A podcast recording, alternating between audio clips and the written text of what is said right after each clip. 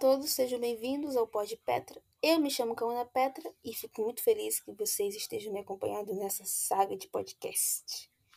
Sim, meus caros, recebi muito apoio, ah, derivado da, da introdução que eu fiz anteriormente, e isso muito me motiva. Eu quero falar com vocês hoje a respeito dos memes. Não vai ser algo tão extenso, eu quero conversar um pouco sobre a origem do termo meme e a situação atual deles, certo?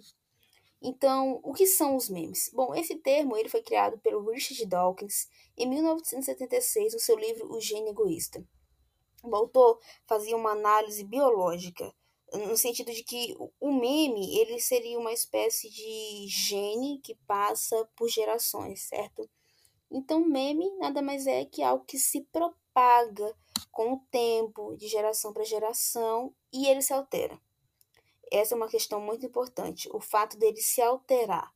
Por exemplo, se um memeiro pega a base de um meme e cria um, pode ser uma situação que esteja ocorrendo na política, pode ser uma situação que esteja ocorrendo que já que ocorre no cotidiano de todas as pessoas, porque pegam-se pontos um pouco generalistas.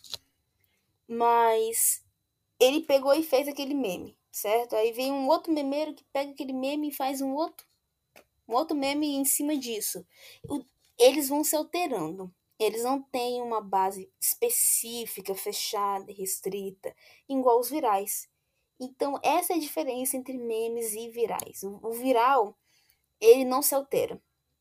Ele é muito semelhante ao meme, no sentido de que ele busca se propagar, tá? mas ele não se altera. Por exemplo, se uma revista fizer uma campanha, essa campanha vai, vai ser a mesma na TV, vai ser a mesma na sua revista, vai ser a mesma, sabe? Nos, nos meios que ela propaga vai ser a mesma, porque não se altera.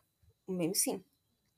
E é interessante saber como houve essa explosão, né? Porque o Brasil é considerado um país da zoeira, a gente, a gente brinca muito, a gente zoa muito, mesmo com as dificuldades do dia a dia nós estamos lá e sempre tem meme das coisas que acontecem. Pode ser política, quem nunca viu um meme do Bolsonaro, do Mourão, do ministro da Saúde, Pazuello, famoso Pazuello. E essas coisas estão presentes. É engraçado, a gente até espera.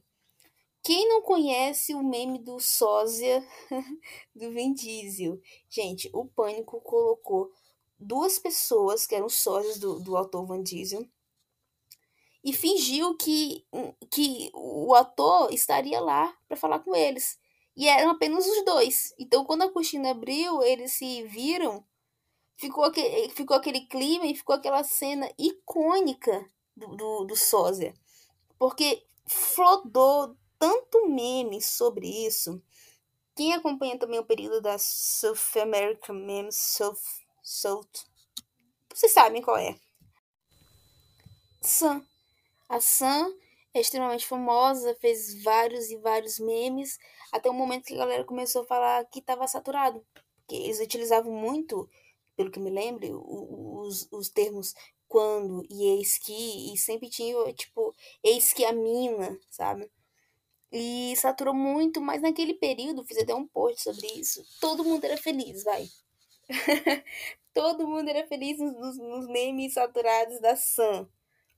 E foi muito legal, foi muito divertido. Ah, hoje tem, tem várias, várias páginas. Quem não acompanha uma página de meme hoje?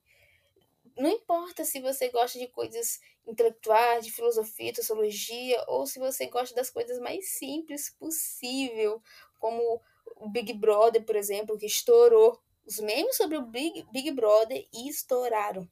Você sempre vai ter uma página específica para você. E eu sigo muitas. Eu adoro, adoro. Eu parabenizo a todos os criadores de conteúdo, porque criar conteúdo não é fácil. Agora, quando tem esse fenômeno, essas situações bizarras, que não, não necessariamente são bizarras, mas são passíveis de serem construídas um meme, é muito da hora. Aí vai, vai da criatividade do memeiro dele fazer um vídeo, aí pega a questão das montagens, coloca um som específico. Adoro quando coloca falas de outras cenas, que fica extremamente engraçado. Hoje mesmo eu vi um do Naruto que colocaram a voz do Fiuk pedindo desculpas por ser homem. e foi simplesmente sensacional. Então, o meme também tem essa característica que não necessariamente ele tem que ser engraçado. Quem nunca viu um meme triste, né? E também sabendo que o meme não é só essa, essa questão audiovisual. O meme são ideias, são convicções. A religião é considerada meme também, que a área que estuda a questão deles é a memética. A memética estuda os memes, porque é, é tudo aquilo que é propagado e que vai se alterando. Então, muitas empresas se perguntam qual é a fórmula, e pessoas também, pessoas, pessoas específicas, se perguntam qual é a forma para estourar um meme. Quem nunca viu ou conheceu alguém que fazia auto-meme naquela busca de se auto-promover? Cara, virou até também outro meme isso, porque tudo aqui vira meme. A questão é que a memética vai nos dizer que não existe uma fórmula específica para o sucesso de um meme. Porque não necessariamente ele tem que ter sentido. Quem nunca ouviu aquele meme lá é, do suco de maracujá que não tinha sentido algum. Quem gosta de memes de shit posters sabe que muitas vezes não tem que ter sentido. Então, qual é a fórmula do sucesso para o meme? Não se sabe. É algo extremamente misterioso e envolve o mundo. Tem memes que são mundiais e tem memes que são locais. E dá para aprender com memes e dá para ensinar com memes.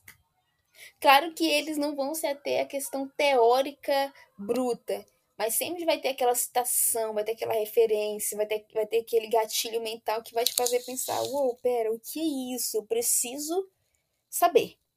E é muito interessante como muitas, muitos professores e muitas instituições educacionais utilizam meme no sentido de que aquele conteúdo fique mais propagável, seja otimizado. É muito interessante e os jovens adoram. As empresas utilizam essa técnica.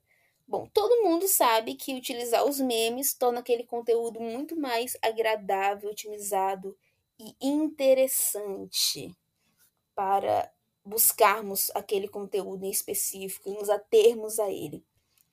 Então, gente, esse, esse podcast, esse episódio específico não vai ser longo, tá? É só um pouquinho, uma conversa um pouquinho com vocês. Quero agradecer por terem me acompanhado até o final desse episódio, certo?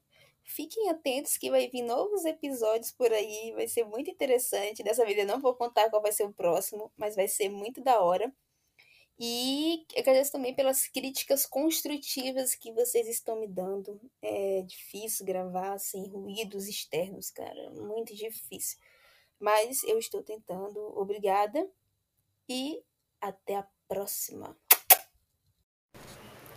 Se você quer me ajudar a construir esse podcast da melhor maneira possível, contribua no link aqui da descrição.